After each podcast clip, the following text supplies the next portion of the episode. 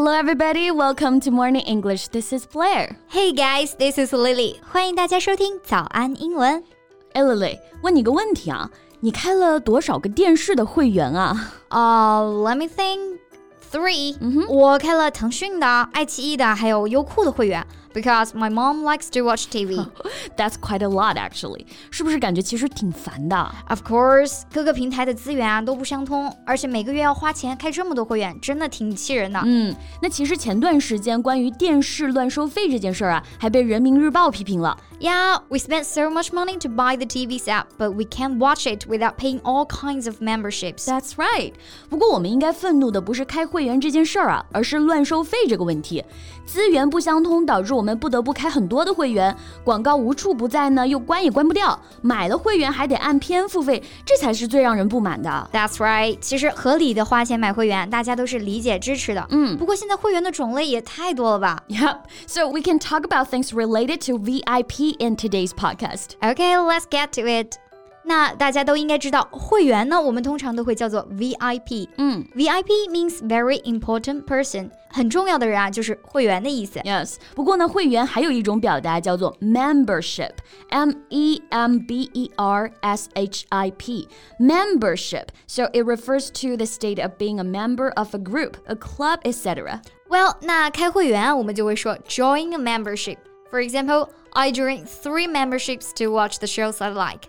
这里的开通会员的开通啊，我们就可以用 join 加入来表达。嗯，那开通会员的时候，我们就会发现，其实会员呢也分很多种。Yeah, there are many types of TV memberships to choose. That's right. 那除了 VIP，还有 SVIP，which means super very important person，就是超级会员。Yes, take Tencent Video for example. The SVIP can see all the shows in the electronic products, including television but VIP cannot be used on TV。对，因为 SVIP 呢能在电视上用，所以比 VIP 的包月费要更贵一些呀。不过有的视频 App 啊会把会员种类主要分为了两种，但有的视频 App 会员却不止两种了。Yeah, and I counted there are six different kinds of memberships, like golden memberships，也就是我们说的黄金会员；platinum membership，白金会员；and diamond membership，钻石会员。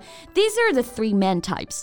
那经常看美剧的人肯定会知道 Netflix 网飞啊，嗯，贝贝，你知道网飞这种国外的网站会员分为哪些吗？Yeah, I know that. The Netflix membership includes the basic, standard, and premium membership. 它是有基本套餐、标准套餐和高级套餐这三种。Yes，和国内的一些 app 其实是一样的，主要都是分为三种。那不同的会员呢，就有不同的服务。That's right。不过因为会员的事儿啊，有个 App 的会员和视频网站在前段时间呢又吵了起来。Uh, what happened? well, you know, sometimes we'll stream the show to the TV because the phone screen is just too small, right? Stream, S T R E A M, stream something to the TV 就是投屏的意思。Yes, or we can say cast the show to the TV. Cast, C A S T, cast 就是投射的意思。 if something casts a light or shadow somewhere, it causes it to appear there. Alright，那吵架的原因啊，其实就是因为投屏这个事儿。以前黄金会员是可以随意投屏的啊，但现在不行了。 黄金会员投屏之后呢，像素特别低，根本不能看。只有开通了白金会员才可以正常投屏。So it just makes the user really angry. I get it. 那其实就是现在会员投屏也分成了标清和高清，是吧？Yes. Few people can stand the SD video anymore. Yeah, SD 就是标清的意思。SD Standard Definition.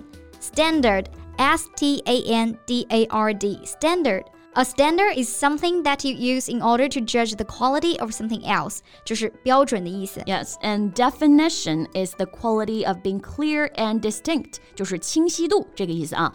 For instance, the definition of the digital TV pictures is excellent。数字电视图像的清晰度啊就非常高。Yes，那除了 SD，大家肯定还知道 HD，因为在放节目的时候啊，很多电视的左上角就会出现 HD 的字样。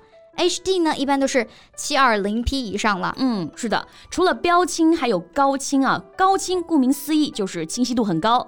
那这里的高呢，我们就可以用 high。So HD refers to high definition. Yes, and UHD 超高清 ultra high definition. That's right. 哎，Lily，那你知道像四百八十 P 呀、四 K 这些都是什么意思吗？不就是说清晰度吗？嗯一般 SD 通常都是四八零 P 的啊。Here P refers to progressive scan，就是逐行扫描的意思啊。通俗来讲呢，就是指电视的分辨率，数字越大，分辨率就越高嘛。 Right，那 HD 一般都是七二零 P 以上了，UHD 呢，那就是我们说的四 K 级别了。